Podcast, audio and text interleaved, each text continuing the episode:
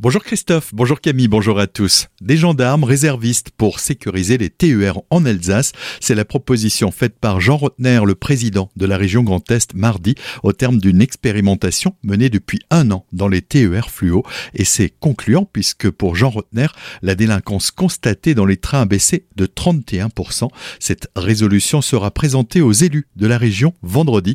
Pour autant, le président a dit n'être toujours pas satisfait des services rendus par l'opérateur public en termes de circulation des trains. Depuis le 1er janvier, la région n'a payé aucun centime de la convention qui la lie à la SNCF une nouvelle expérimentation en matière de transition énergétique dans la vallée de Villers dans le cadre de travaux d'élagage à l'allée. Un groupe électrogène zéro émission à hydrogène est utilisé pour continuer de garantir l'accès à l'électricité aux habitants.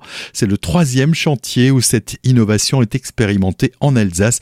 Vincent Morer, délégué territorial à Enedis Alsace, nous explique le fonctionnement et les avantages de cette méthode. Avec un gaz qui est de l'hydrogène et une pile à combustible, euh, ce qui a l'avantage en fait de n'émettre aucun CO2. Il n'y a aucune nuisance olfactive et aucune nuisance sonore puisqu'on n'entend absolument rien lorsque la pile à combustible fonctionne et produit l'électricité. C'est une innovation, c'est un prototype qu'on est en train d'expérimenter et notre direction régionale est euh, test sur ce projet-là et l'objectif est de remonter en fait, de faire un retour d'expérience à notre direction stratégique dans l'optique de généraliser l'utilisation de ces groupes électrogènes. Une technique qui sera encore utilisée sur différents chantiers jusqu'au mois de juillet prochain. Des propos recueillis par Solène Martin. On reste dans la vallée de Villers avec ce trail du Wurzel placé sous le signe de la solidarité. Pour sa dixième édition, les organisateurs ont fait le choix de reverser un euro par dossard à l'association française du syndrome d'Angelman. Alain Roser, le papa de Charline, une fille de 16 ans atteinte de cette maladie, nous parle de cette organisation. Elle est là pour soutenir, euh, financer des formations, financer la recherche et soutenir surtout aussi les parents.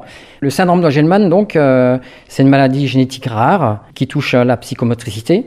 Donc il y a environ euh, un enfant sur 15 000 qui est touché.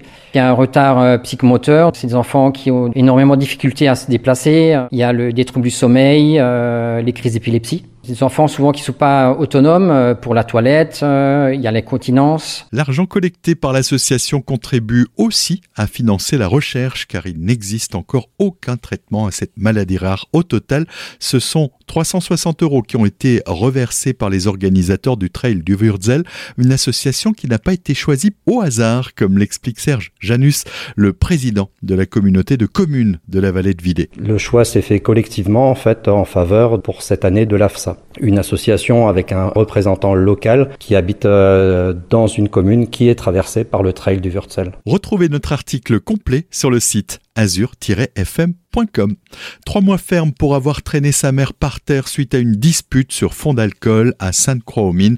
La mère est venue aider son fils à déménager, mais après quelques verres d'alcool, l'ambiance s'est envenimée. L'affrontement a entraîné des hématomes au bras et égratignures au postérieur.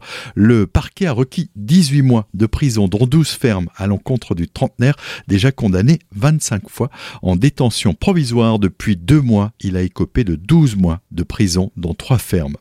Un homme de 36 ans a été condamné, lui, à 8 mois de prison en comparution immédiate au tribunal correctionnel de Colmar hier pour avoir proféré des insultes racistes envers un chauffeur de bus et trois gendarmes à Markolsheim.